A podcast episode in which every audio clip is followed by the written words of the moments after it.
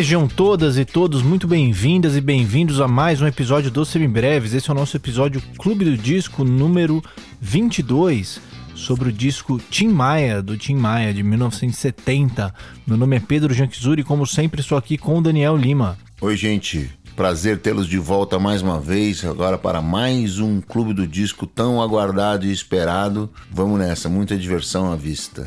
É isso aí, esse episódio só é possível, como sempre, por causa da ajuda dos nossos apoiadores, esse pessoal que dá uma ajudinha pra gente todo mês pra gente manter as luzes acesas aqui. Se você quer fazer parte desse time, entra lá no apoia.se barra semibreves ou no picpay.me barra semibreves e ajuda a gente a partir de 5 reais, que aí você ganha acesso para o nosso grupo privado para os nossos apoiadores no Telegram.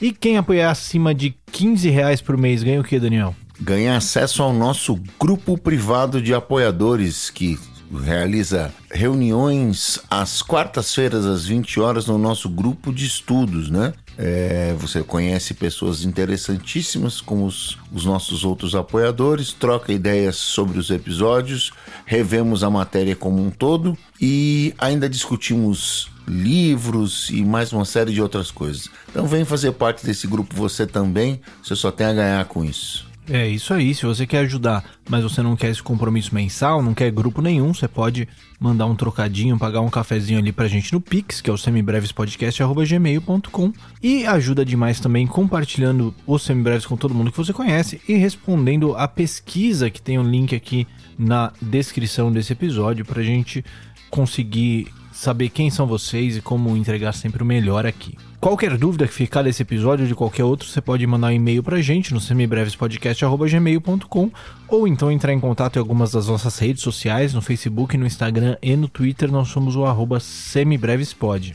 E como sempre, todos os links estão na descrição do episódio. E quem quiser fazer aulas particulares de instrumento, improvisação, harmonia, teoria, percepção, como é que faz, Daniel? É só entrar em contato com a gente por mensagem direta nas nossas redes sociais. Em todas elas eu sou o arroba maestro insano e o Pedro é o arroba Pedro Janczur. Manda uma DM pra gente e a gente fala a respeito, beleza? Maravilha, então vamos lá falar do Tim Maia.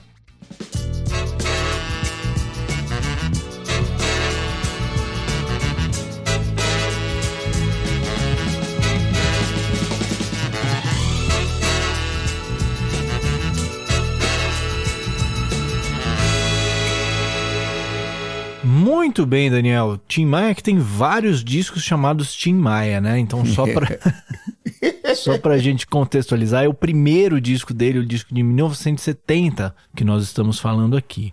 Isso já aconteceu antes, né? Inclusive. Já, já aconteceu. Já aconteceu com o Paulinho da Viola, né? Que tinha vários discos chamados Paulinho da Viola também. Que também é por ali, né? O que a gente fez é de 71, se eu não me engano, né? Exatamente, tá tudo ali meio nessa. Aliás, a gente volta sempre a esse período da nossa história, né? Período riquíssimo da, da, da música brasileira, que tinha uma série de vertentes acontecendo juntos. E hoje a gente vai falar de mais uma delas que emergia, mais um movimento musical, social, e até econômico que estava emergindo a partir daquele momento. É, isso aí. Não é. Não, não, não tem muito como a gente fugir desse período, né? Como a gente fala, a gente, a gente fala aqui de discos clássicos que todo mundo tem que conhecer. Então, discos é a partir de 60 e pouco, como a gente falou ali no nosso episódio do Sgt. Peppers. E clássicos precisa ter um certo tempo, né? Então a gente acaba ficando nessa, nessa onda aí entre os anos 70 e anos 80, né? As coisas que moldaram o que a gente ouve hoje em dia o tempo há de mostrar quem é quem, né? É sempre isso. Pois é, exatamente. Então, quem envelheceu bem, quem se mostrou relevante, se tornou clássico, e aí vale a resenha, né? Estamos aqui para isso, inclusive. É isso aí. E, bom, hoje a gente vai falar dessa figura controversa, né? Que cheia de histórias para contar. Esse episódio aqui, se a gente não tomar cuidado, vai ter umas 19 horas, né? Porque só que já fizeram de filmes, documentários, peças, livros, né? Tem história pra caramba pra contar do Tim Maia. É o, a primeira vez que eu tomei. Isso só com... até o primeiro disco, tá? 19 só horas só até o primeiro disco. Só até o primeiro disco. Se a gente for passar depois para os discos seguintes, depois para a fase racional e etc., aí a gente não para nunca mais. Vamos fazer um, um, um episódio de, de 25 horas no mínimo. A primeira vez que eu tomei contato com a história do Tim, né? Eu já conhecia a figura, conhecia é, as frases clássicas, as músicas, etc. Foi no, no Noites Tropicais do Nelson Mota. Ele começou, eu li o livro e aí ele começou em alguns capítulos a arranhar a biografia do Tim Maia, né? Arranhar no sentido, no, não de, de, de desrespeitá-la, muito pelo que contrário. ele também escreveu, né? A biografia Sim, Tim Maia. Ele come, isso, ele começou por ali a contar essa história, que acabou dando também na biografia do Tim Maia, né? Também escrita pelo Nelson Mota. Nelson Mota tem mais uma outra biografia que eu também li, que é muito divertida, que é do Glauber Rocha. É muito, muito legal. As, as, as três, tem, tem o no Noites Tropicais, tem o, o, o Tim Maia e tem a do, do Glauber também, um dos dos baluartes do cinema novo, né? E ele conviveu ativamente com essas figuras e por isso conta as histórias, né? Eu comecei a conhecer a história e o personagem é, é tão gigante quanto o artista. Ele é um cara assim cheio de contradições, né? Cheio de como eh, bem acontecia no Brasil naquela época, né? O Tim Maia, na realidade, ele não nasceu Tim Maia, ele nasceu Sebastião Rodrigues Maia, né? Ele é tijucano de nascimento, nasceu lá no dia 28 de setembro de 42, filho do seu altivo e da Dona Maria Imaculada, sendo caçula de 12 irmãos. Seu Altivo e a Dona Maria Imaculada tocavam ali uma, uma pequena pensãozinha e uma das, das atividades principais do, do seu altivo era ser cozinheiro. Ele era considerado ali na, na região um mestre dos temperos. Era um, um grande cozinheiro com a sua comida fortemente apreciada ali na região. E ele, durante muitos anos, fez comida para entregar para fora, né? Naquele esquema de entregar marmita que existe até hoje. Uma espécie de pré-aplicativo de, de comida que você tem certeza que você usa aí na, na sua casa, né? Você sabe quais são, tem uma série deles. Aliás, se algum deles quiser patrocinar a gente, a gente fala o nome aqui, não tem problema, né, Pedro? Fala, sem o menor problema. A gente fala mal também, fala, mas a fala. gente fala o nome, pelo menos. É, às, às vezes acontece de a gente ter que falar mal, mas enfim. e, e uma das atividades da primeira infância do, do Tim Maia era ser entregador de marmita. E isso criou a primeira alcunha do mesmo, né? Que era o, o primeiro apelido que ele ganhou, que era o Tião Marmiteiro. É, isso acompanhou durante muitos anos na Tijuca lá, né? Existem outras características marcantes da sua formação ali, características familiares da sua formação. Dona Maria Imaculada era uma senhora católica, né? Ele foi criado ali ao lado da igreja dos Freis Capuchinhos, né? Ali na Tijuca, quem conhece ali a, o bairro, né? Sabe mais ou menos como é que, que funciona ali. Ele nasceu ali na, na rua Alfonso, Afonso Pena, quem é tijucano, quem já passou por lá, conhece a região, sabe do que eu estou falando. E hum, a, a, vida familiar, especialmente a vida social, girava em torno ali das festas da igreja, como era comum a essa época, né? Ali na, na, segunda metade dos anos 40, primeira metade dos anos 50, a igreja católica tinha uma forte influência na vida social das pessoas. Ir à missa e frequentar a vida na igreja, a vida social, as festas e etc., fazia muito parte daquele Brasil daquela época. E não por acaso a sua primeira experiência musical de, de, de algum vulto da, sua, do Tim Maia, obviamente, né? É, foi na igreja, né? No chamado Tijucanos do Ritmo.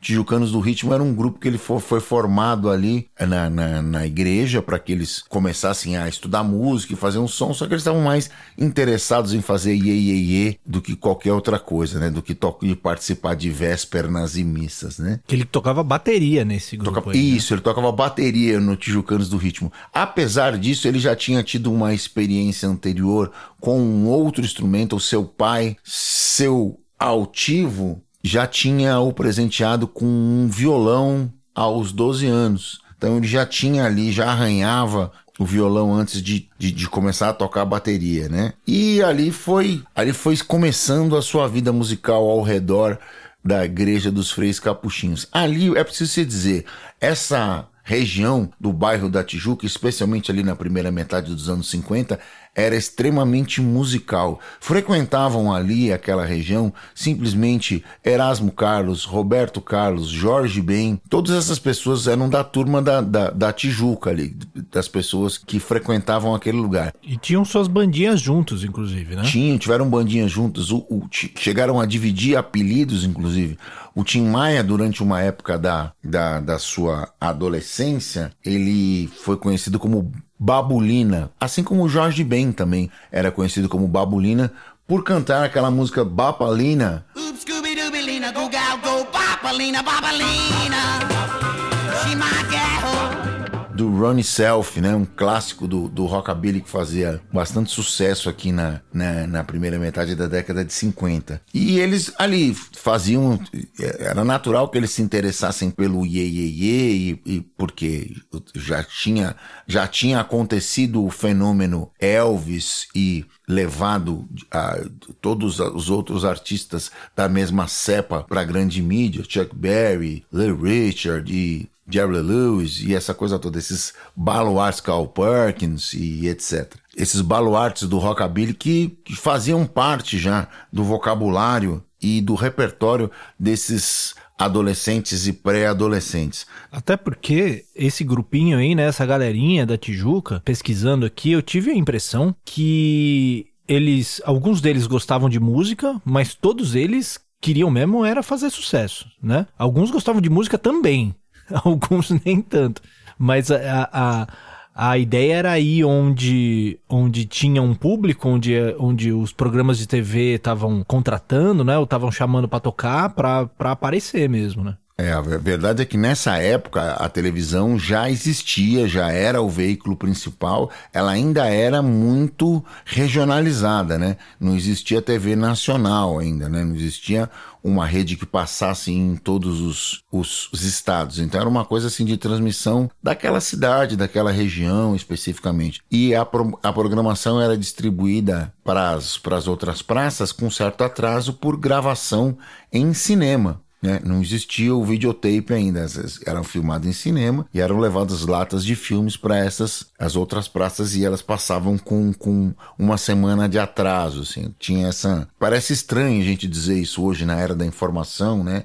Da internet. Eu e o Pedro a gente está aqui a alguns quilômetros de distância gravando numa videoconferência abusando da, da tecnologia, fazendo três gravações diferentes com três tipos de sincronia diferente. E aí a gente tá falando de um tempo que nem faz tanto tempo assim, faz um pouco mais de 70 anos, que os caras tinham que levar a programação com uma lata de filme embaixo do braço, para você ver como a coisa andou rapidamente, né? E uma coisa que eu nunca canso de falar, que eu já falei aqui, mas é que eu acho isso uma, uma curiosidade bem interessante, assim, que a tecnologia de transmissão é anterior, estava mais avançada do que a de gravação, né? Na real. Exato. Hoje em dia é mais fácil para a gente gravar alguma coisa do que para a gente transmitir, né? Principalmente pensando em vídeo, vídeo Full HD, 4K, né? Essas coisas que viraram tão comuns para a gente. Mas a transmissão por ondas de rádio, ela é mais fácil de fazer do que uma gravação em filme, gravação em fita e tal.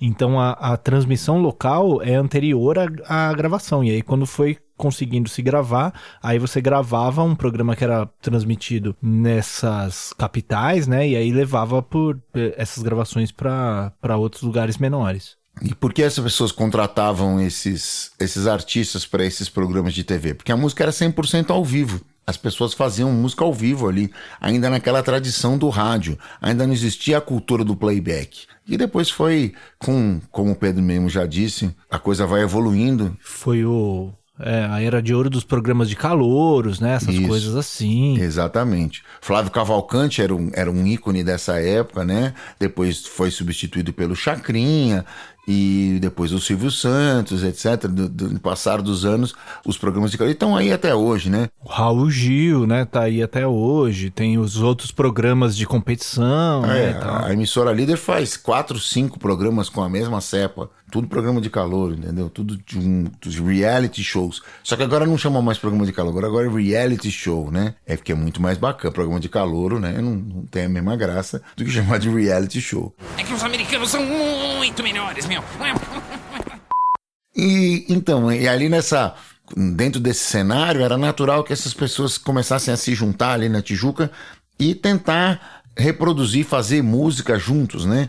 Nesse, na segunda metade já da década de 50, surgem os Sputniks. Os Sputniks tinham entre eh, nas, nas suas fileiras, além do Tim Maia, tinha também um rapazinho que vinha de Cachoeiro de, de Itapemirim, lá do Espírito Santo, e que morava por ali agora, morava ali também, no, no Rio de Janeiro, estava instalado ali, que era o Roberto Carlos. Ele, nessa época, já conhecia os caras, já conhecia o Erasmo também, que também frequentava ali. Apesar do, do Erasmo não fazer parte dessa formação dos Sputniks, o Erasmo foi fazer parte dos Snakes depois, que eram o segundo grupo do Roberto Carlos depois do desligamento do Tim Maia, né? Conta a lenda que o Tim Maia ensinou o Erasmo a tocar violão, né? Exato. Diz que o, o Roberto também acredita ao Tim Maia que ele tenha aprendido a, a, batida do rock, né? Porque nos Snakes, na, na, na, primeira formação, o Roberto tocava guitarra também. Se acompanhava tocando guitarra, né? Então, ele acredita, eles acreditam tanto o Erasmo quanto o Roberto Altim o fato deles terem aprendido aquela levada, como o Tim Maia ensinou. Inclusive, em uma outra passagem da vida do Tim, quando ele vai ensinar o seu filho Léo, ele disse que falou: ó, ensinei o Erasmo assim, ó, botou lá um acorde pro, pro, pro menino tocar na mão esquerda e falou assim: ó, agora pratica aqui a mão direita. E aí ficou ensinando a mão direita pro cara e ficou lá um acorde durante 60 mil horas e para o cara aprender como é que era a levada, né? Era essa a, a primeira ideia. A, a, a, coisa do ritmo para ele era tão importante e fundamental que trocar de acorde nesse caso era secundário. O importante era com um acorde só você conseguir fazer ali a levada, o groove, fazer a coisa acontecer, né? Então aí em 57 acontece os Sputniks chegam a fazer alguns alguns programas de TV, né? Ligado ali na corte do glorioso Carlos Imperial, que já tinha ali o seu, seu programa de televisão também, que eram os Brotos Comandam, era na, na, na TV do Rio ali.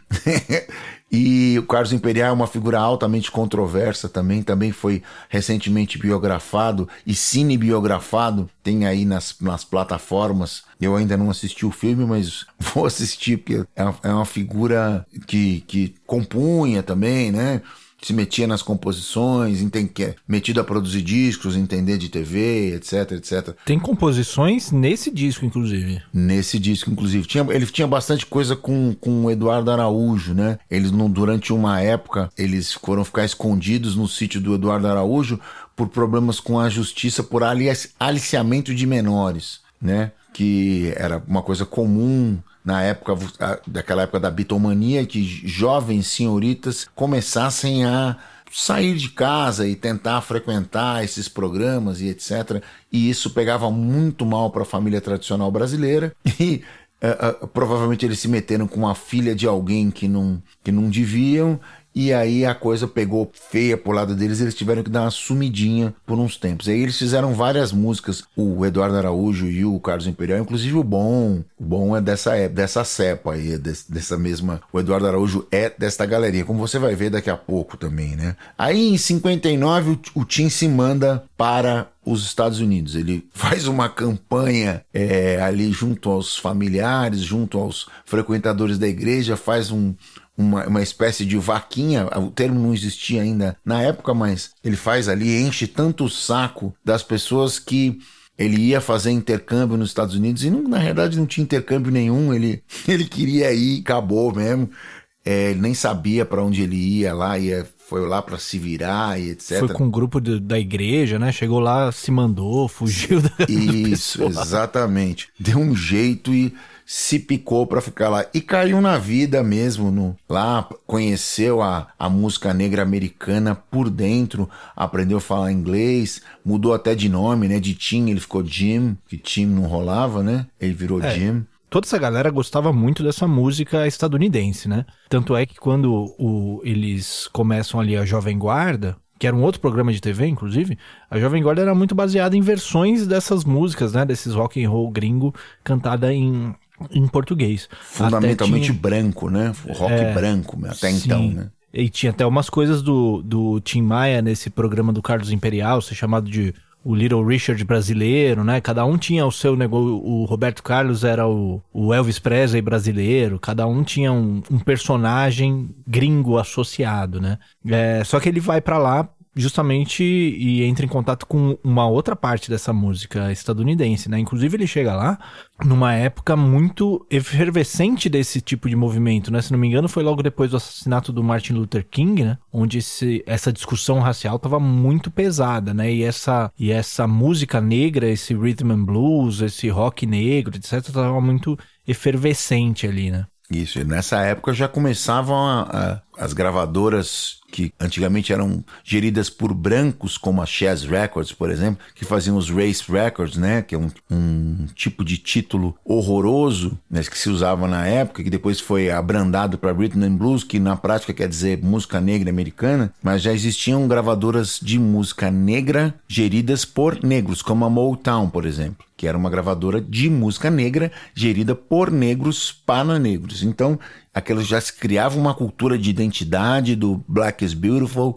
no sentido da musical do termo, né? Que fazia todo sentido no final das contas, né? Porque a música americana deve, se não 100%, 100% 95% à comunidade negra, à comunidade afro-americana, né? E ele, quando parte lá para os Estados Unidos, ele toma contato com esse movimento que vai se chamar de soul, né? Que tinha no, nas raízes nas, no gospel e no rhythm and blues e começa a ter basicamente duas vertentes que vão acompanhar para a, sua carreira inteira. Ele faz, ele dizia sempre isso, né? É, de uma maneira ligeiramente grosseira e que não se não, não, não cabe mais no termo, mas como a, a, a frase é dele, vale a pena a gente citar. Ele dizia que fazia dois tipos de música, para esquentar sovaco e para melar cueca. Era basicamente essa a frase clássica do senhor Sebastião Rodrigues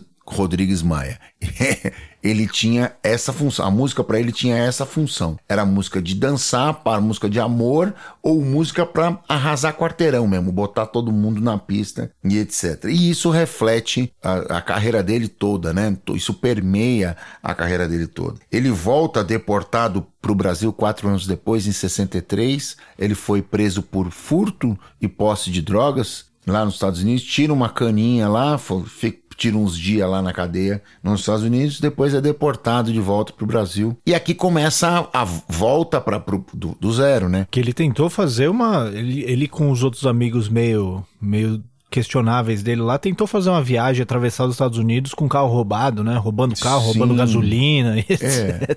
E com carregando droga e etc. Aí é. o negócio fica um complicado. Um dia a casa né? caiu, um monte de negão, né, bicho? Imagina. Nos Estados Unidos, na década de 60, imagina esses caras, virada dos 50 para 60, se chamassem os caras passando no meio oeste, ali no Bible Belt, os caras loucos pra grampear alguém, imagina. É louco. E ele, chegaram, ele chegou a ter um, um, um, grupo lá, né? Chamava The Ideals. Chegou a gravar, inclusive, uma, uma música que ele depois regrava aqui no, no Brasil, que é o New Love. Uh, e, e, foi bebendo naquela fonte, né? Aprendendo com aqueles caras, vendo como é que era aquilo tudo, né? Depois que ele volta pro Brasil ali, quatro anos depois, 63, ele viu que os amigos já tinham andado bem, né? Os caras já tinham um programa de televisão, Roberto e Erasmo já tinham, já tinham a Jovem Guarda, já eram artistas nacionalmente conhecidos, estavam morando em São Paulo. E o time veio com tudo, né? Falava, vamos tentar fazer alguma coisa nesse sentido, né? Vamos ver se eu, se eu, se eu consigo me descolar junto com esses caras, né? E, e aí, nessa, nesse Inter, ele fica ali uns 3, 4 anos brigando para tentar entrar no mercado. Até que em 68 ele, ele produz um disco, então, do Eduardo Araújo, né? Incluindo aquela sonoridade soul music naquele, naquela música dele que era bem branca, bem rockabilly, quase country, que depois ele volta pro country nos anos 8, 70 e 80, né? Que é o, o disco chama A Onda é Bugalu. E ele produz esse disco do Eduardo Araújo e começa a se inserir dentro da indústria. Junto com isso, ele já consegue colocar algumas faixas suas, né, em discos de outros artistas, como por exemplo o Erasmo gravou Não Quero Nem Saber e o Roberto gravou Não Vou Ficar, pro que, que acabou sendo incluído inclusive no Roberto Carlos e o Diamante Cor-de-Rosa, um filme que foi um grande sucesso do, do, do da época, uh, na onda daqueles filmes dos Beatles, né? Aquela onda é, Help, é, Hard Day's Night, aquela coisa toda. Se Yellow Beatles Submarine, né? Yellow Submarine. Assim. É, Yellow Submarine um pouco depois, mas, mas é isso aí. É, mesma, os, mesma ideia, né? Se os Beatles faziam, eles tam, é, o Roberto e o Erasmo também faz, né? Tem, era essa a ideia. Essa época do, do Tim lembra um pouquinho o que a gente falou do Raul Seixas, né? Ele ele também era um cara que tinha uma experiência com uma música gringa que não muita gente tinha, e aí ele acabou descolando alguma, alguns trampos assim de produtor, de arranjador, compositor, né? Vendeu música para outros gravarem e tal. Não teve uma carreira de produtor tão grande, tão prolífica como o Raul Seixas teve antes de, de gravar o seu disco, né? Mas também entrou mais ou menos nessa onda aí. E só fazendo uma errata aqui, não foi. Eu, a época que ele foi, não foi na época do assassinato do Martin Luther King. Isso foi um pouquinho depois, né? Ele é, é meia meia, né? É. é. o assassinato é em 68. É, então, ele já tá de então, volta essa época. Era a época que o Martin Luther King estava muito ativo ali, né? Mas o assassinato acontece depois. É isso aí. Aí, quando ele, que ele começa a se inserir dentro da indústria, ele, ele consegue gravar o primeiro compacto dele, né? Seu primeiro trabalho solo já saindo pela CBS em 68, que tem a, as duas músicas O Meu País e O Sentimento, que são músicas dele, né? Que ele mesmo compôs. Mas a coisa começa a ficar mais interessante quando ele grava o These Are The Songs. Primeiro ele grava sozinho, depois ele regrava com a Elis Regina. Ele foi apresentado ao Nelson Mota e o Nelson Mota era o produtor do, disco, do, dos discos da Elis Regina na época, e eles resolvem fazer esse dueto e foi incluído no álbum da Elis, que é Em Pleno Verão, né? E que era que estava sendo produzido pelo Nelson Mota. A partir dali, ele é contratado pela, pela Philips Polydor, né? Que hoje é a EMI. E aí começa mesmo a sua caminhada como gigante do disco, né? Ele vai gravar o primeiro dos seus 29 álbuns de estúdio. Ele tem também três discos ao vivo. E quando a gente fala sobre Tim Maia, a gente pensa logo em soul e funk, mas ele não gravou só soul e funk, não. Ele gravou muita balada, ele gravou muito samba, ele gravou bossa nova, ele tem um discos discos de bossa nova, gravando bossa nova incrível, já com, já com a voz bem madura, já mais grave, um pouco mais é, detonada pelos anos de abuso de substâncias e vida louca, mas ainda assim cantando uma barbaridade, assim. Se você não conhece o trabalho do Tim cantando bossa nova, vale muito a pena. Ele gravou no Grande Circo Místico também, que é do Edu Lobo e do Chico, uma música que vale muito a pena, que ele faz a fera do, do, do circo, com aquela voz gigantesca, né? Ele é um cara de uma voz imensa, enorme e fazia muita questão de mostrar isso cantando alto, cantando em falsete, fazendo voz plena, fazendo cantando no gravão, cantando no registro alto. Era realmente um baita cantor com muito recurso e com uma musicalidade imensa, um conhecimento de sem saber escrever música, né? Ele, diz, ele dizia porque que o maestro precisava pôr na, na pauta de boca com os arranjos tudo na cabeça e ia, ia falando pros caras, ó, as cordas é assim, ó. E aí o cara ia lá e escrevia. Agora, em cima dessas cordas, na última repetição, você põe esse metal fazendo isso. E o cara ia pondo, ia fazendo, e, cara, ia ficar um negócio sensacional. Então, o Tim Maia é é, é uma figura única sobre diversos aspectos, inclusive sobre esse. E esse ouvido dele, além de ser é, para arranjo, né? Ele tinha isso para produção também, né? Ele tinha. Quando ele volta, que ele começa a fazer as gravações no Brasil, tem vários relatos de, de brigas no estúdio, porque ele ouvia uma coisa na sala do estúdio, aí depois, a hora que tocava a gravação, não era a mesma coisa, né? Ele, é. Principalmente nos primeiros singles, né? Não era o, no, nos grandes estúdios com os melhores equipamentos que ele tava gravando, né? Então, no Brasil, que não tinha as mesmas coisas que tinha lá fora, né? E tal, não sei é. o que, principalmente nessa época. Ele queria aquele souzão de Motown, né, velho? Aquela puta batera, com aquela caixa, aquele backbeat e tal. Chegava aqui tinha uma caixa, parecia um gravetinho, né? Pack, pack, não dava, né? Mas era o que se podia fazer com a estética da época. E existia um criminoso, um vilão nessa época, né? No, no, na indústria fonográfica brasileira, que era o corte. Corte era a, é a masterização da época, né? Quando você ia fazer a matriz para poder prensar os vinis, o cara fazia o corte e a qualidade do vinil nacional era muito inferior à, à qualidade do, do, do no vinil internacional. Eu lembro de eu ter um physical graffiti do Led Zeppelin nacional e aí um amigo me emprestou um physical graffiti americano. Puta que pariu, bicho. É uma vergonha, assim. Era um, a diferença de som era.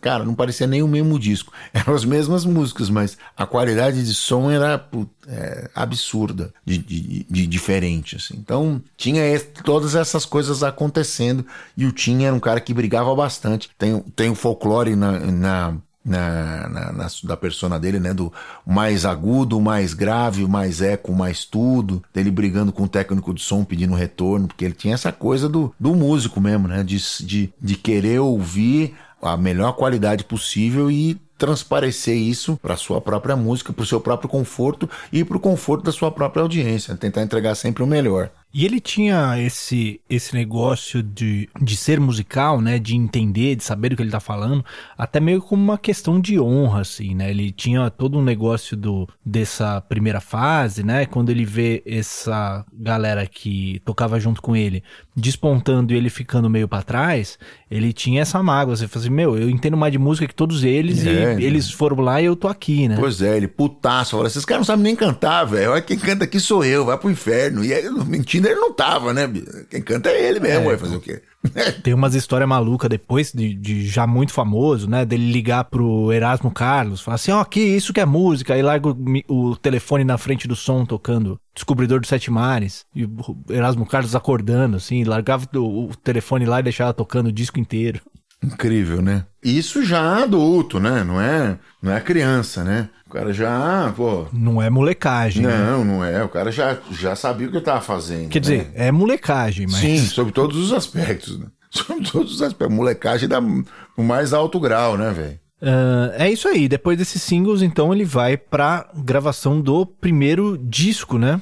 E aí ele entra no álbum de estreia mesmo, né? Aquele álbum, álbum, da maneira como a gente entende, né? E o álbum de estreia dele é lançado em junho de 70 como eu disse, pela, pela Philips Polydor, né? Pelo, pelo selo Polydor de dentro da Philips. Elas, as gravações aconteceram ali no segundo semestre de 69, né? E também no primeiro semestre de 70, nos estúdios Scatena, que era um, um estúdio relativamente conhecido aqui em São Paulo, né? E também fizeram algumas sessões lá no CBD no Rio. As gravações de voz no Rio, né? Isso. E o instrumental aqui em São Paulo. Exato. Fizeram a base aqui, depois eles cobriram lá lá, no Rio de Janeiro. Ele tinha, ele já estava tomando conhecimento, contato com uma outra galera, né? Conhecendo um, um, um outro povo que vai fazer toda a diferença na, na, na sua história, na sua biografia e também na música brasileira, né? A gente pode dizer que esse primeiro disco do Tim Maia é o, o, marco inicial, né, a pedra fundamental do movimento Black Brasil. O que, que, é o movimento Black Brasil? O movimento Black Brasil é um movimento onde você tem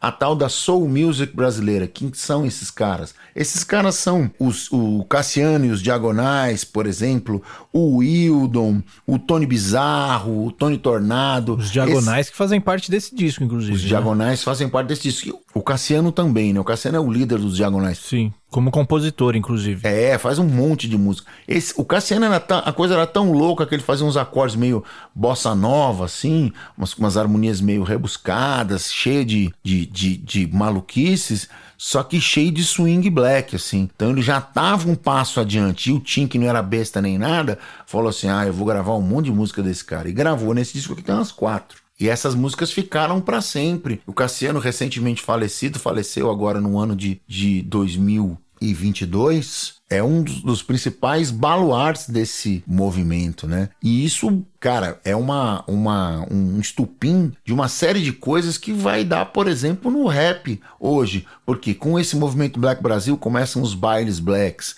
as pessoas começam a tocar essas músicas na periferia e começam a organizar festas, e aí começam a se, se organizar um movimento de valorização dessa cultura, da dança, da música. E isso vai evoluindo, evoluindo, evoluindo até que chega no hip hop de hoje, que está indo presente. O hip então, hop que usa, você pega o Racionais, por exemplo, tem um monte de sample de um música do Tim Maia. Um monte de coisa, não só do Racionais, mas um monte de, de, de artistas do hip hop nacional bebe nessa fonte, não só do Tim Maia, mas do Tim Maia, do Cassiano, de todos, do Wildon, desses caras todos. E isso é influência não só musical, mas social, de, de reconhecimento, de sensação de pertencimento. Fala assim, ó, eu também faço parte, eu também posso ser artista, também posso vender disco, também posso fazer a minha música. Isso não tem preço no, no, no, ponto de vista social, no ponto de vista de inclusão, no ponto de vista de representatividade. Então isso tá, começa tudo lá com o nosso querido gordoidão da Tijuca, que as pessoas gostam de falar que ele era maluco, etc. Gostam de, de exaltar a figura pitoresca dele, mas esquecem que ele saiu arrombando portas para que outras pessoas pudessem entrar nos grandes salões, que eles não eram assim tão bem vistos se não fossem vestidos de folclore. Se não fosse um sambista, se não fosse alguma música pop, por exemplo, era uma coisa até então quase que ariana no Brasil, né? Não existia tra praticamente traço de música negra, né? De, de pop, de, de, de, de um, mass media. A, a, música negra ficava relegada a, a, ao, ao samba. Não que isso fosse uma coisa menor, muito pelo contrário. Uma coisa incrível, fantástica. Mas o, o Tim consegue agregar as duas coisas. E isso faz com que ele seja ouvido desde a casa do presidente da gravadora até a, do porteiro e ascensorista do prédio. Ele vai em todas as classes sociais. Inclusive, nessa época, o samba que estava despontando era o samba branco, inclusive da bossa nova, né? Até o samba estava indo pro, pro outro lado. É, nessa época especificamente, a Bossa Nova já tinha passado bem. Nós estamos falando dos anos 70. Aí nós, nós estamos chegando num outro momento que é o sambão joia, né? Mas que tem a dissociação do, do, do, do samba enquanto canto de guerra. Você tem caras como Antônio Carlos e Jocafe, como Benito de Paula, que, que o, o, samba perde aquela função social e ele vira só um veículo de entretenimento, né? Isso vai dar aqui no pagode paulista na década de 90 e 2000. Isso é, é uma linha evolutiva que vai se desenrolando e chegando até esse momento. Mas você tem razão no que diz respeito a, a, ao não ao embranquecimento, mas ao o termo é a filtragem, o, o, empobrecimento do cunho social da figura do samba enquanto veículo e voz dessas, dessa camada de, de pessoas que não, se encontravam ali mais representadas. O samba virou aí para ser colocado num, num toca-fita de, um, de um carro de família, numa viagem, não é mais aquele. É você não vai escutar Antônio Carlos e Jocafe só na periferia. Você vai escutar Você Abusou em todos os lugares do Brasil inteiro. E isso vinha muito a calhar, especificamente pelo momento político que o país vivia, que não se cabia, não cabia mais canto de guerra, pelo menos da visão do, do, do establishment, né? Eles não queriam que isso acontecesse mais. Bom, é isso aí. Agora já estamos aqui com 40 minutos de gravação. Vamos entrar no disco? Vamos para cima. Então vamos nessa. A gente começa com Coronel Antônio Bento.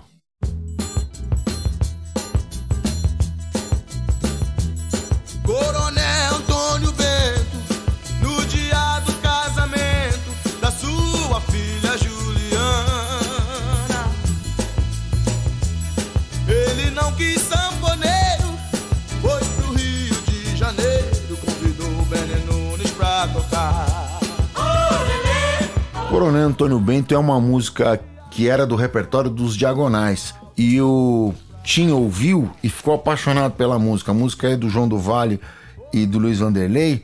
E ela tem umas características muito interessantes no que diz respeito tanto à construção de canção quanto à instrumentação. Ela tem uma base de, de soul que ela é construída em cima do, do órgão Farfisa, né, ou do Wurlitzer, assim. É um, um, normalmente é um dos dois, assim, eles usam uma hora um, hora outro. E é um órgão soul que lembra um pouco o Booker T, né? O Booker T é, Eminem diz, é um, um, um clássico do soul americano. E além disso, tem um triângulo comendo solto nessa nessa música e uma célula de bumbo que fica oscilando entre o baião e o funk. Uma outra característica interessante dessa música é, segundo, eu nunca entendi muito bem, nunca tinha entendido muito bem porque o Tim Maia não cantava a parte B da música. A parte B da música é cantada pelo Camarão dos Diagonais, né? Todo mundo que mora por ali, esse dia não podia resistir. Quando via o toque do piano, rebolava, saía requebrando. Até Zé Macaxeira. Por que, que ele não cantava? E ele canta com, com drive parte nordestino, parte sou americano. A, a, a, dentro da pesquisa que eu fiz, É, algumas fontes citam que o, a música foi aprendida muito rapidamente, o Tim resolveu colocar de última hora e acabou virando um baita de um sucesso, e ele não conseguiu aprender a segunda parte da letra.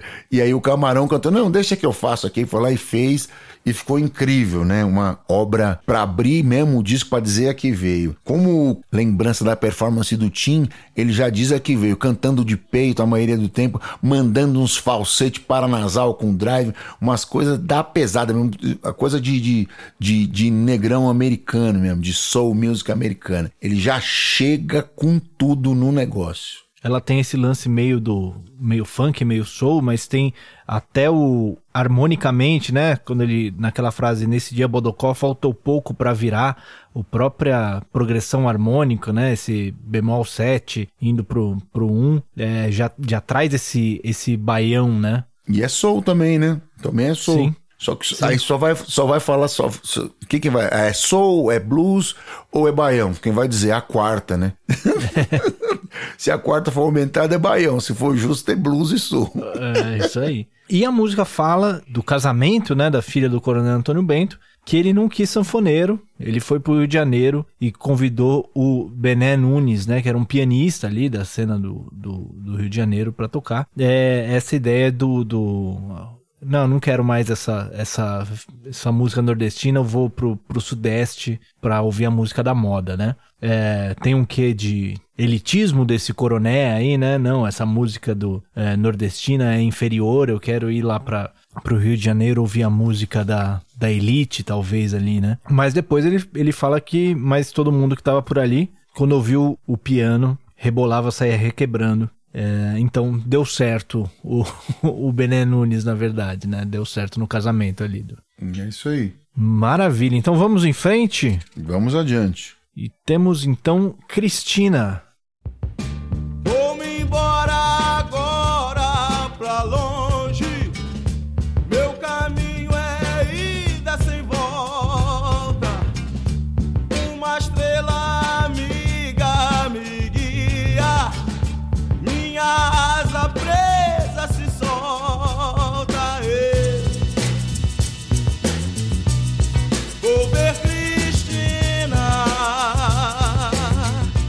Cristina é uma faixa escrita pelo Tim e pelo Carlos Imperial. Olha ele aí, né? O, o nosso glorioso dos Brotos comandam lá do, do, do programa de TV. Ela tem uma onda fortemente baseada no, na Motown, né?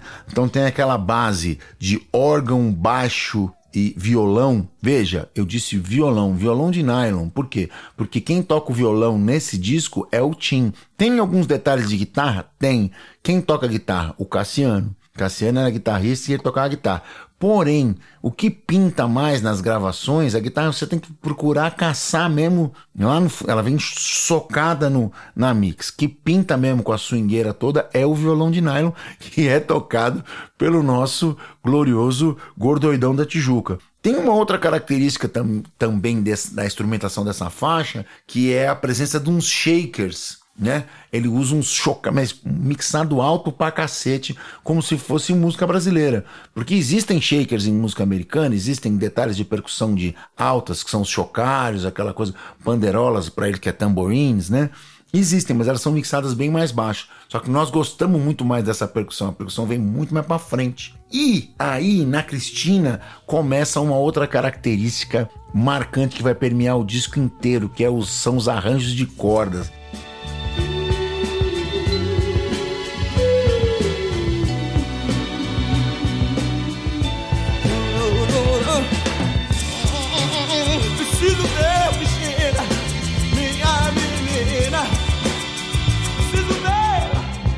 Esses arranjos de cordas, eles são meio a lá Isaac Hayes, né?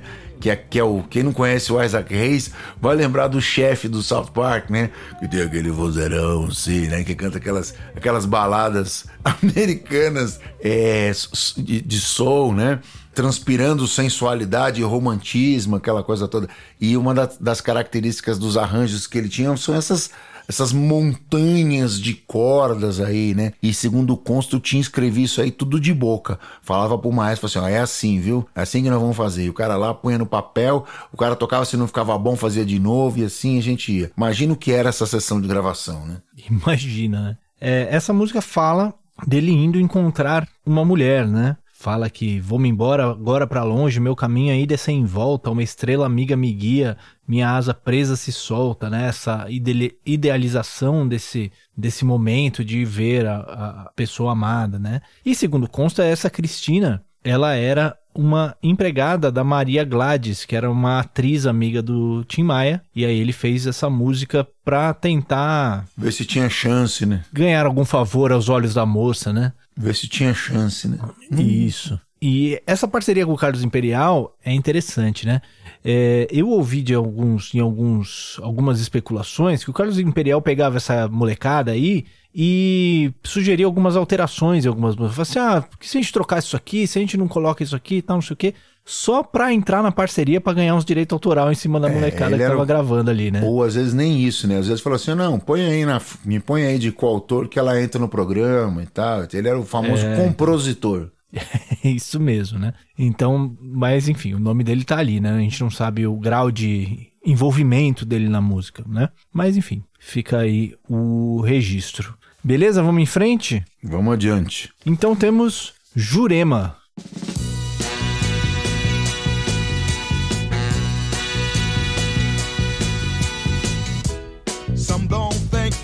True.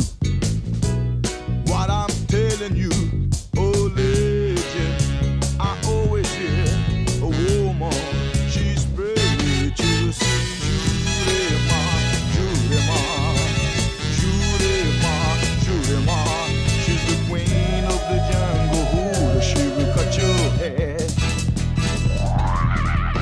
Bom, Jurema é a música que homenageia ninguém mais, ninguém menos que uma das entidades mais importantes da Umbanda brasileira, a Cabocla Jurema, a rainha da selva, né? E ela é feita todinha baseada também naquele esqueleto Motown, né? Com os metais, vários riffs, com com cromatismos nos trompetes, né? Fazendo brincadeiras com as, com a sensível. E o Tim escutou aquilo e, e, colou naquele negócio de um, de um jeito, trouxe da pesada. E tá de novo aquele órgão segurando junto com a base lá, baixo, bateria e órgão. É de novo uma referência do Booker T, né? Não tem como não, não pensar em, em, em, soul dos 60 e não pensar no Green Onions, não pensar no, no, no Booker T lá na, com essas referências. O, o som do, do do, dos órgãos é, brasileiros, precisa se dizer isso, né? Esse órgão que eles usavam aqui era um órgão muito mais jovem guarda do que o Booker T. Apesar dos voices serem parecidos, a execução ser parecida, o timbre aqui era Wurlitzer e Farfisa, que são os órgãos da década de 60. O Booker T é aquele B3 mesmo, aquele Hammond sujão, com os overdrive, o cacete.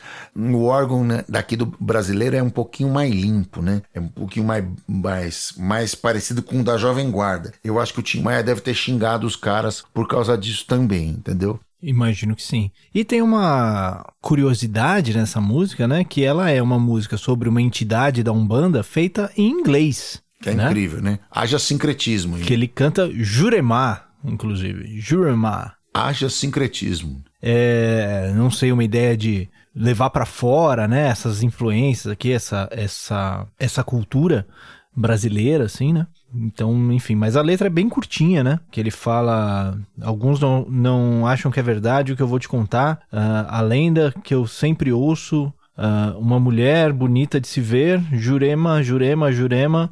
Uh, ela é a rainha da selva é, de capuz e ela vai cortar o seu cabelo. É só isso aí, né? É uma coisa bem, bem curtinha é, e fica essa, como curiosidade, esse jogo, assim, né? De fazer uma coisa muito da cultura brasileira, mas sendo falada em inglês por um cantor brasileiro. É, então fica toda essa. Né? E, a, e, a, e essa música é só dele, né? Inclusive. É, uma saladinha boa, né? Exatamente. É, maravilha, vamos em frente então? Vamos nessa. Para Padre Cícero.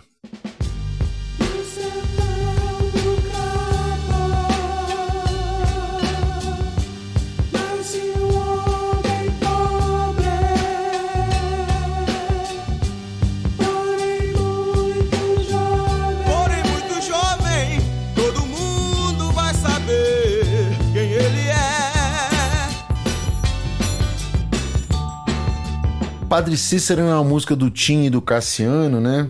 onde tem várias coisas engraçadas acontecendo aí, né? Uma das características que mais chama a atenção os vocais em falsete do, do, dos diagonais, né? Evocando um canto gospel, assim, né? Apesar do Padre Cícero ser uma figura emblemática da Igreja Católica Nordestina, especificamente da Igreja Católica Cearense, ele evoca aqui um canto gospel protestante americano, né? Tem várias coisas acontecendo aqui. Tem tá lá é, a, a, a, ideia de balada na maioria do tempo, e, e em um dado momento na parte B ele solta um padrão rítmico evocando algo de nordestino, né? Com, com a presença do, do, do triângulo novamente, etc. E etc. Tem vários shakers acontecendo nessa, nessa segunda parte também para reforçar essa questão brasileira. Então é, é, é aquele de, de novo, o Tim usando a esses elementos de arranjo para tentar trazer para para os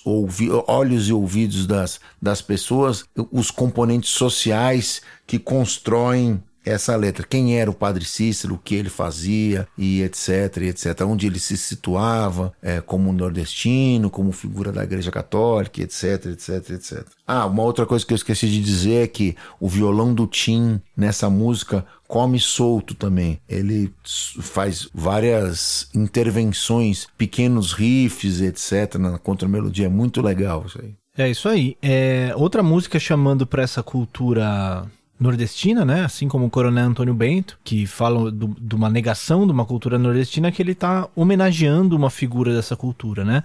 Já é a terceira é, homenagem, digamos assim, né? Se a gente coloca Jurema como uma homenagem à figura do, da Umbanda, o Padre Cícero aparecendo na cultura nordestina, né, Antônio Bento falando da, da, da, dessa dualidade da cultura nordestina com a cultura do, do Rio, né? Principalmente. E aqui ele conta a história do, do Padre Cícero, ele divide em quatro momentos, né? O primeiro verso ele fala sobre o nascimento dele, nasce um homem pobre, porém muito jovem, todo mundo vai saber quem ele é. Na segunda estrofe ele fala sobre o autodidatismo dele, né? Esse homem estuda mesmo sem ajuda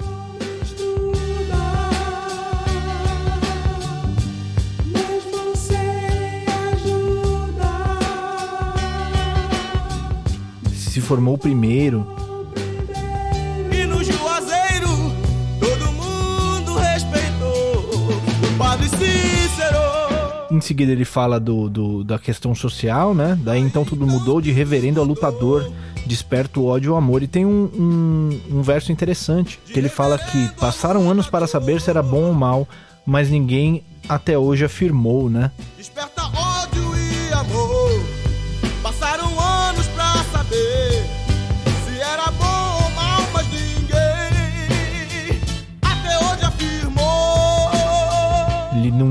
defende nem ataca, né? Fala assim, ah, esse cara aí fez uns negócios aí, ninguém sabe se era 100% bom, 100% mal, mas tá aí aberto, né? E o último verso ele fala sobre a morte dele, um triste dia, pois alguém jazia cego, surdo e pobre. Desse jeito faleceu o padre Cícero.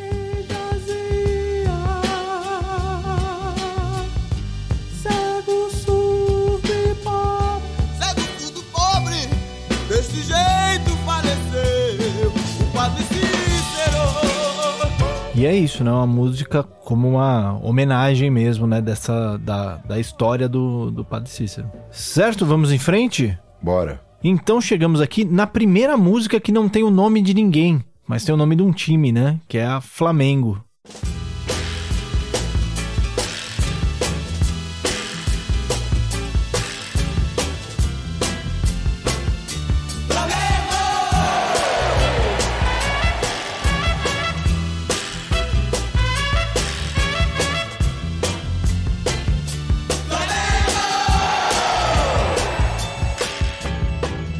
Isso aí, uma música praticamente instrumental, né? Porque ele só fala o título, Flamengo, e tem como vozes samples das vozes da torcida no Maracanã, né? Ela tem uma harmonia modalzinha, né? Como muitas delas vão acontecer nesse tipo de, de gênero, né? Do funk.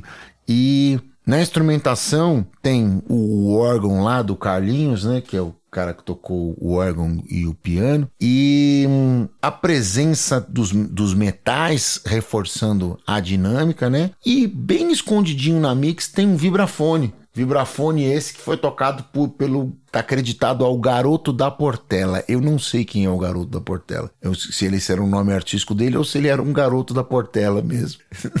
Mas esse está bem escondidinho o vibrafone. Inclusive lá no, na outra. Na uma outra parte, numa outra faixa que aparece, eu tenho quase que absoluta certeza que o vibrafone está desafinado.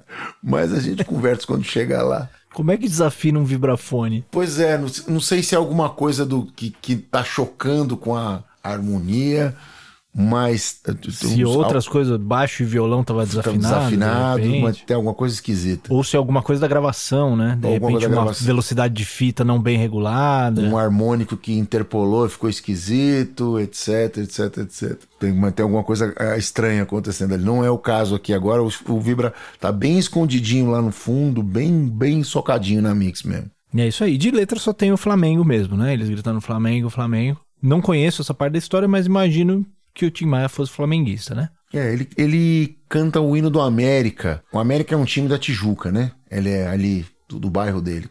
Mais ou menos como o Juventus é para nós aqui na Moca, né? É o time que todo mundo torce. Mas ele não era sendo dos mais chegados em futebol, mas ele na, no, no, nesse disco do que a, se não me engano foi a revista Bis que fez, que os, os artistas cantavam os hinos dos clubes, ele canta o hino do América por ser tijucana, etc. E por estar associado. Agora, eu não tenho certeza se ele torcia para o Flamengo e tinha simpatia pelo América ou se ele torcia só pelo América e estava fazendo uma média, fazendo com, com o Flamengo. Eu não tenho essa informação. É, também não sei não. Bom, seguindo em frente então, temos Você Fingiu,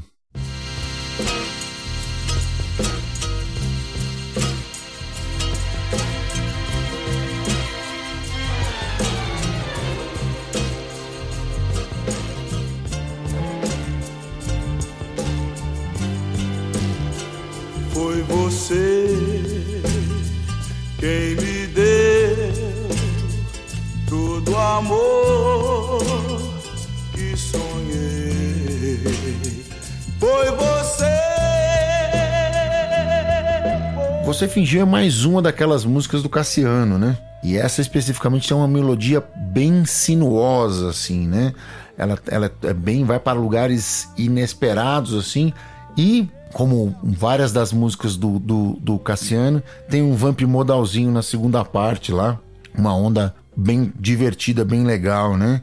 Ou as cara outras características que já apareceram nas, nas músicas anteriores, os vocais brilhantemente arranjados dos diagonais, né? O, os grandes Amaro, o Camarão, que já cantou até lá no, no, no Coronel Antônio Bento, e o próprio Cassiano, brilhantemente arranjados, e aquelas cordas incríveis e fantásticas desse disco que é, é, são um caso à parte, matam a pau praticamente o disco todo. É, e essa música ela tem um tema, né, que vai ser muito recorrente em toda a carreira do Tim Maia, que é essa música de um amor perdido, né, de que de término assim, né? E traz uma característica de voz dele dessa essa voz melancólica, né? Parece que ele tá chorando é, e essa, essa música ela tem uma potência de voz, né? Ele não canta baixinho, não é uma coisa é, sussurrada nem nada assim, mas tem uma, tem uma coisa de melancolia nessa voz dele quando ele canta esse tipo de música que chama muita atenção, é muito característico dele. Inclusive é engraçado, né? Porque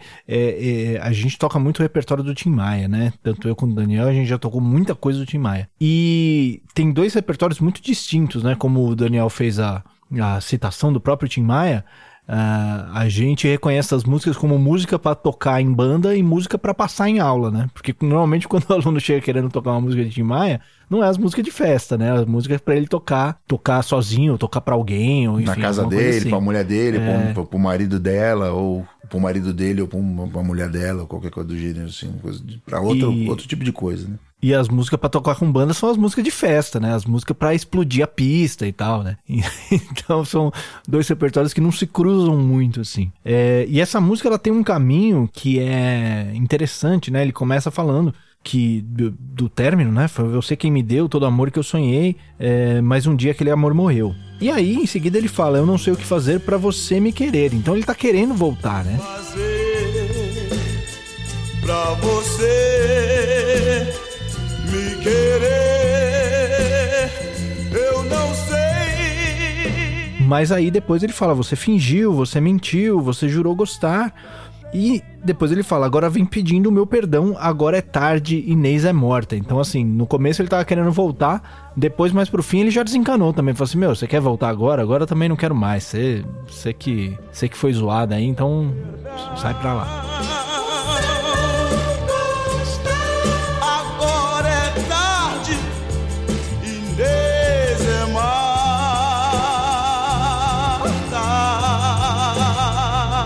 E é isso? É isso mesmo. E essa aqui encerra o primeiro lado do disco, né? Então aí a gente virando o disco, a gente tem Eu Amo Você. Toda vez que eu olho, toda vez que eu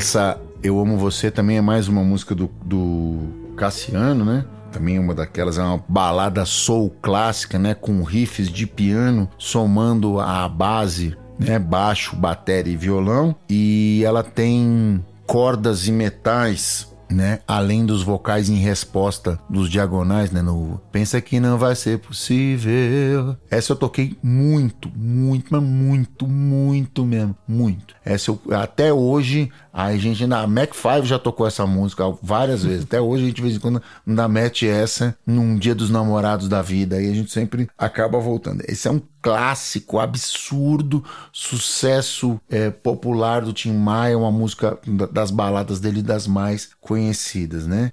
Essa sequência, né? Essa e a próxima e a quarta faixa, né? São a gente faz inclusive as três juntas lá na, na, na- na minha banda, a gente toca as três juntas porque é, o- é um caminhão desgovernado de Tim Maia do primeiro disco das baladas. É essa é um, a, a famosa balada arrasa quarteirão. É, e traz de novo essa, essa voz melancólica, né, do Tim Maia. Essa, e essa ele começa, inclusive, até mais sussurrado, né? Até mais. com a voz mais carregada, assim. Até por causa do registro, né? Porque ele tá lá no. É. Toda vez que eu olho.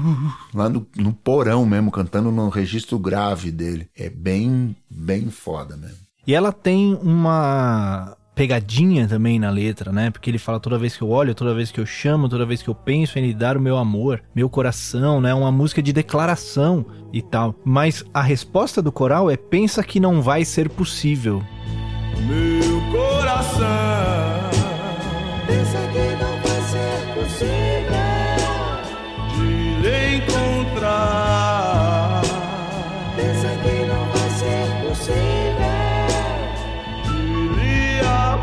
Então ele tá se declarando, mas a pessoa para quem ele tá se declarando tá falando que, ah, eu não acho que isso aqui vai dar certo, né? E eu até enxergo, principalmente nesse primeiro disco, e a gente vai falar um pouquinho melhor disso quando a gente chegar ali no no azul da cor do mar, né? Mas essas músicas de, de um amor perdido, assim, né?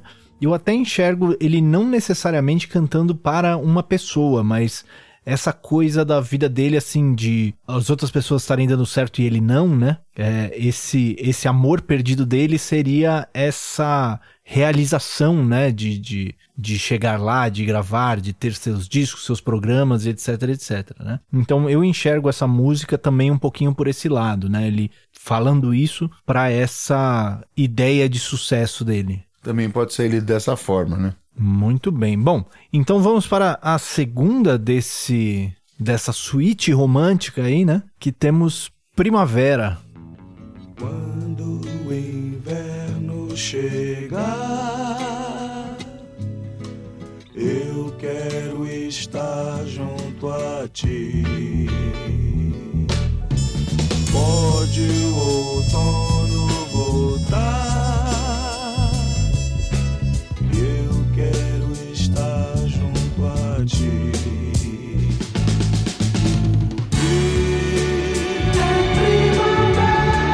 Primavera é uma música que você que é millennial deve ter conhecido pela versão do, do Maurício Manieri, que gravou isso aí nos anos 2000, mais ou menos, né? Fez bastante sucesso com isso. Essa versão do disco do Tim, ela começa com, com uma, uma parada, uma introdução, que você fala assim, cara, vai acontecer uma coisa completamente diferente do que tá acontecendo aí. Mais ou menos como se os caras estivessem tocando uma música, eles param e começam outra. Essa é uma ideia interessante. Tem um, um rompimento abrupto, né?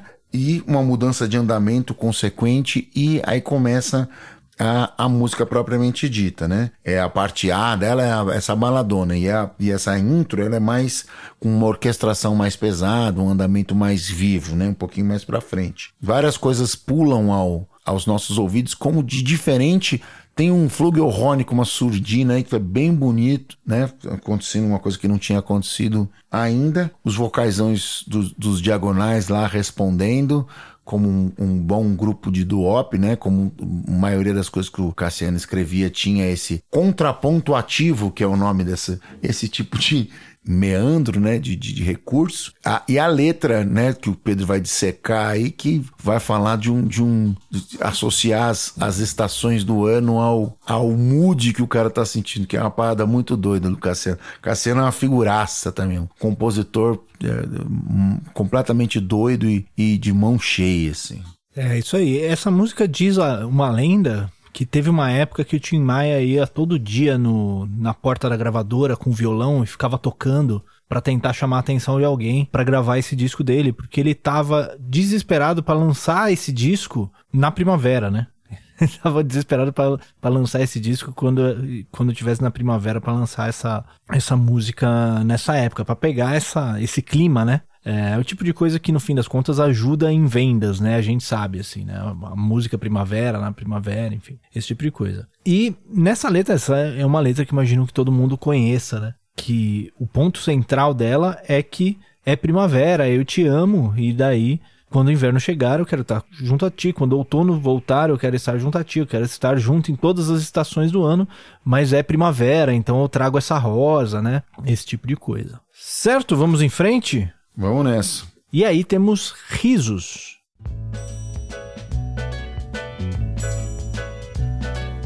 Risos, risos, risos pra festejar. É preciso muito riso, é preciso. Queixas e tristezas, deixa pra lá. Deixa. Risos é uma música do Fábio, né?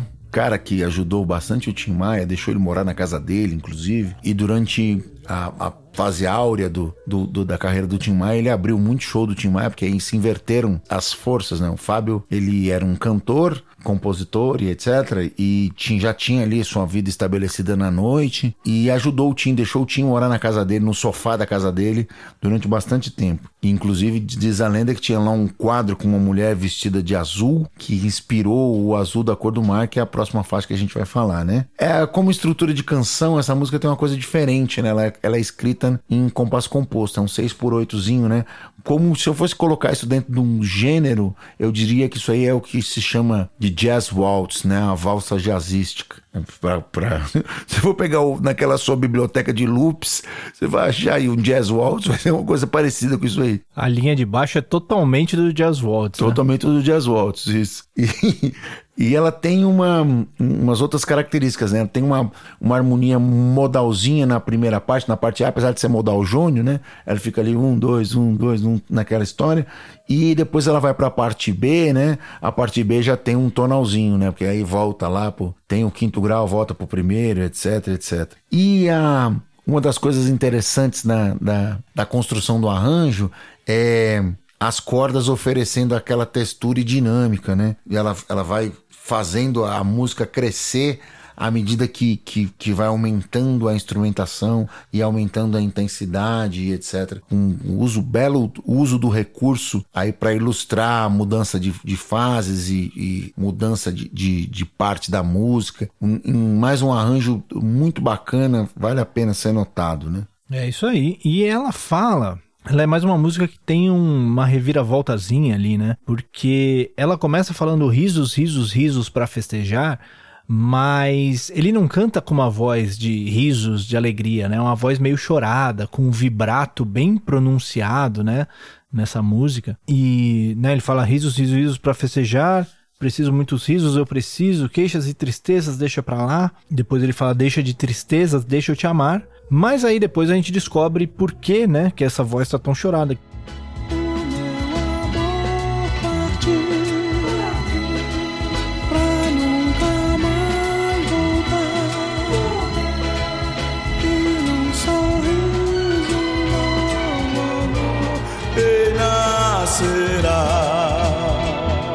Nessa parte B ele fala: O meu amor partiu pra nunca mais voltar, e num sorriso um novo amor renascerá. Né, Então tem essa pontinha de esperança, mas tem essa melancolia aí. Ele tá procurando esses risos, mas na real ele tá nessa melancolia do amor perdido aí. É, ele, ele dizia, inclusive, sobre o Ed Mota, né? O, o Ed Mota, pra quem não sabe, ele é sobrinho do Tim Maia, né? E as pessoas ah, diziam sobre o Ed Mota, né?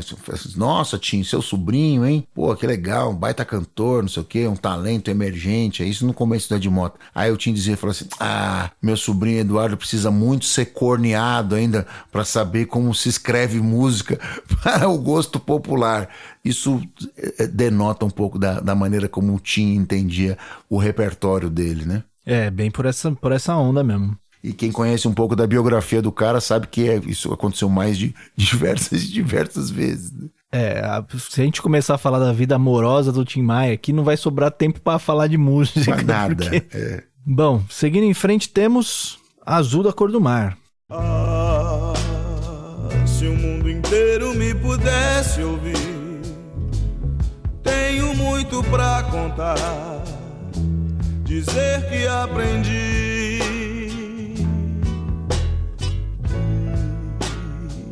Na vida a gente tem que entender que um nasce pra sofrer, enquanto o outro ri. É a famosa música do quadro, né? Da mulher vestida de azul. Eu ouvi falar que o olho dela era azul, porque Azul. vestida ela tava sem nada. Enfim, que seja um vestido azul. Tinha um azul no quadro, né? Tinha um E- azul ali. E o Tim morava no sofá do Fábio nessa época e fez essa música baseada nesse quadro. O sofá que eles chamavam de dromedário, né? É, isso Tinha umas molas soltas, ele tinha uns calombo. a, a base é toda construída de novo naquela instrumentação que ele usou praticamente o disco todo, né? Violão, baixo, piano, batera. A- as cordas tem vários riffs interessantes, né? é, com, junto com os vocais, né? Aquela coisa que você conhece já, que, que conhece o arranjo dessa música. E, mais interessante disso, quando tem o finalzinho desse riff, ele soma com os metais na última volta.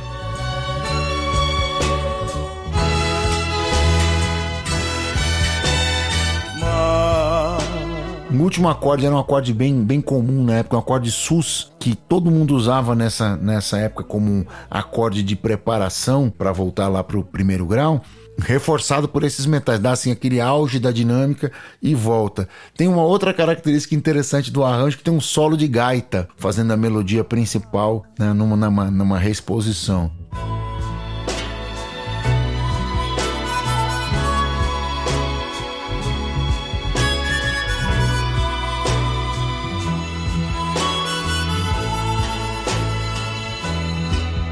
Que é bem divertido também. Não sei quem fez a gaita, procurei aqui a, na- na- nas- nos créditos, mas eu não achei. Achei até o vibrafone, mas eu imagino que pode ter sido o Rio do Hora, eu imagino. Pela época e pela e por onde foi gravado, imagino que pode ter sido o Rio do Hora. É, então, e essa música ela traz justamente aquele.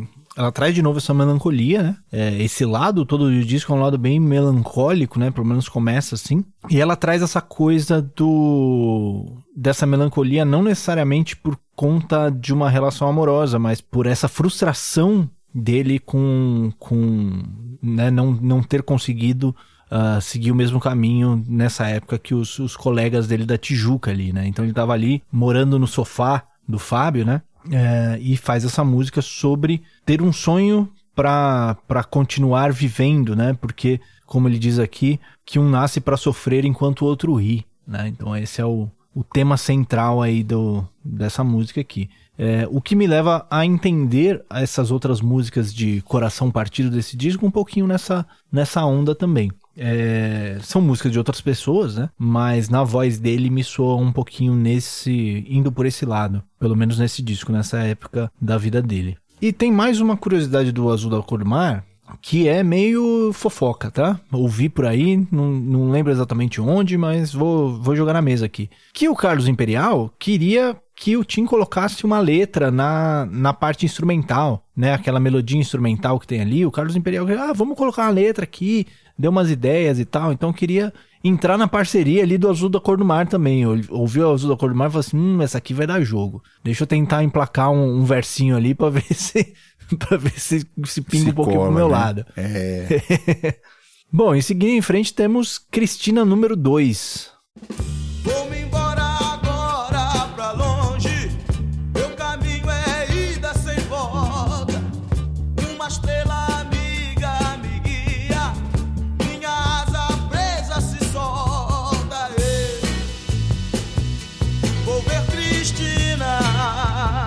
Cristina número 2 é quase uma reprise, né? Do Tim do Imperial lá chavecando a moça mais uma vez, né? É um vampzinho modal. Com a mesma letra, né? A mesma coisa. Com a mesma letra, quase um reprise mesmo. Um vampzinho modal acontecendo, né? Ah, o, o Tim cantando em falsete brilhantemente brilhantemente, aquela velha base de violão, batera baixo e órgão, e agora sim, mais uma vez, o vibrafone. Essa é aquela, aquela impressão que eu tenho de que tem alguns momentos que o vibrafone me soa assim. Tem umas cutucadas na minha costela. Eu nunca tinha notado isso, isso eu fui ouvir, fazer uma audição mais atenta quando vai fazer pesquisa aqui para o Clube do Disco.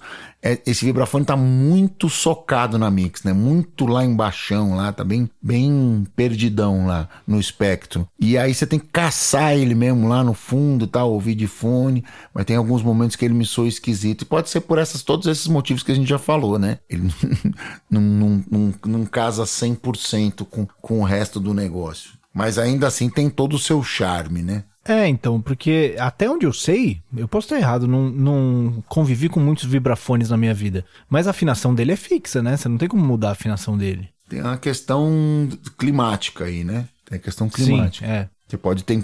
Você não, não vai mudar a afinação dele todo, mas você pode botar ele de. Por exemplo, você vai tocar em 440, você vai uma coisa, você vai tocar em 442, você vai tocar como o saxofone e a boquilha. Você, você uhum. pode aproximar tudo, né? Essa coisa como um todo. Entendi. Bom, é... maravilha. E aí encerramos o disco com tributo a Booker Pittman.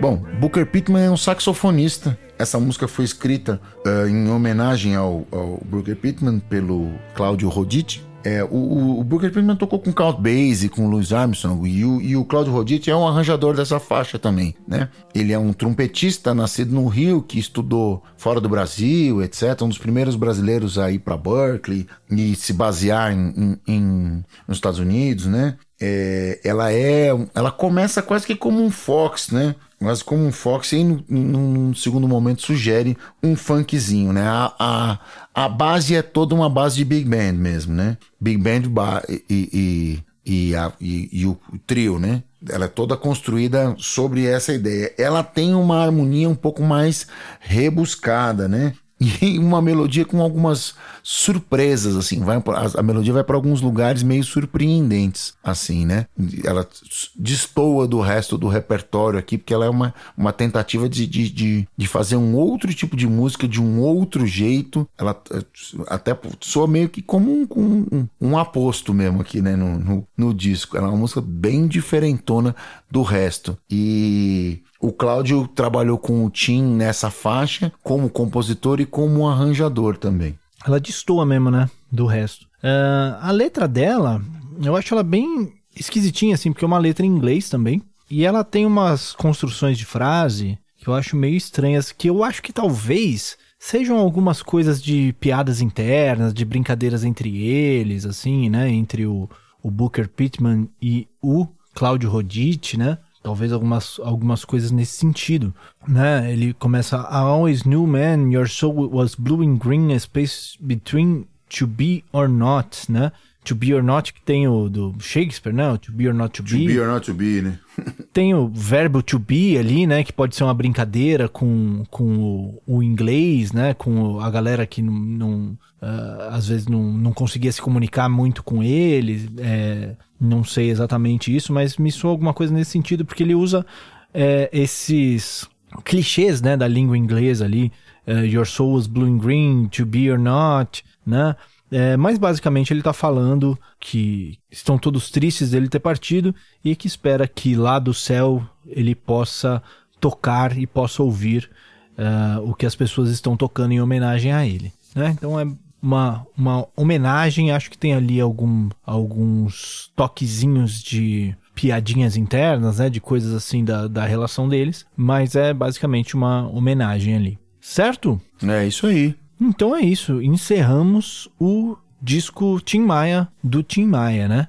Bom, Tim Maia teve uma carreira gigantesca depois disso daí, né? Eles fazem mais, ele vai fa- fazer mais 26 discos de estúdio, né? Esse é só o primeiro. E ele passa por fases incríveis. E vale a pena destacar a fase racional dele, né? Quando ele entra em contato com a seita do universo em desencanto, né? E, ah, e aí ele fica naquela fixação com o livro, etc., que é eh, um- uma seita maluquésima, onde diziam que estava todo mundo magnetizado. Ele faz uma música de alta qualidade, apesar disso tudo. E a carreira dele vai ele até os últimos seus últimos dias de vida, né? Até o final da década de 90, é, até ele morre em 98, até 97, 98 ele ainda era ativo, tava lá trabalhando, cantando, tocando, fazendo discos, ele tinha a sua própria gravadora, né? A Seroma, que é, que é um- um- uma referência ao seu próprio nome. Ele tinha também a própria editora de direitos autorais, onde ele registrava todas as suas obras. Então ele de doido não tinha nada. assim, ele sabia exatamente o que ele estava fazendo. As pessoas gostam de celebrar, vou, vou falar isso de novo. As pessoas gostam de celebrar a figura do Tim Maia como se ele fosse um pancada de plantão, um cara completamente sem noção. E não é, na realidade não é nada disso. Ele, além de artista, além de produtor, além de cantor, ele tinha uma baita visão empresarial da época, inclusive dizia que ele não tinha um empresário, né? Ele mesmo fechava as coisas com o próprio telefone, ou quem atendesse o telefone e anotasse, ele tinha lá o seu levado, a sua comissãozinha pra, pra- por- como agente. Então era, era isso, era- a vida dele era baseada de uma maneira mais simples e isso permeia toda a sua obra. Viva Tim Maia, um dos maiores artistas que esse país já teve. É isso aí. Então encerramos mais um. Mais um entregue.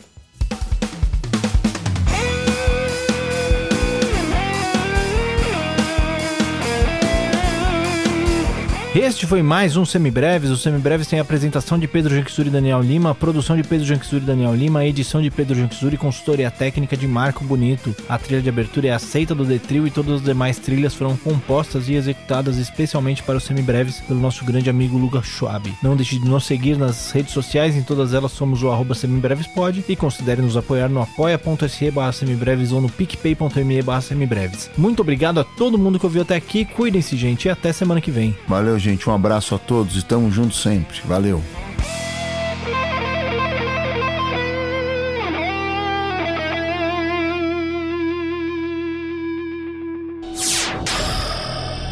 Semibreves, edição de podcast.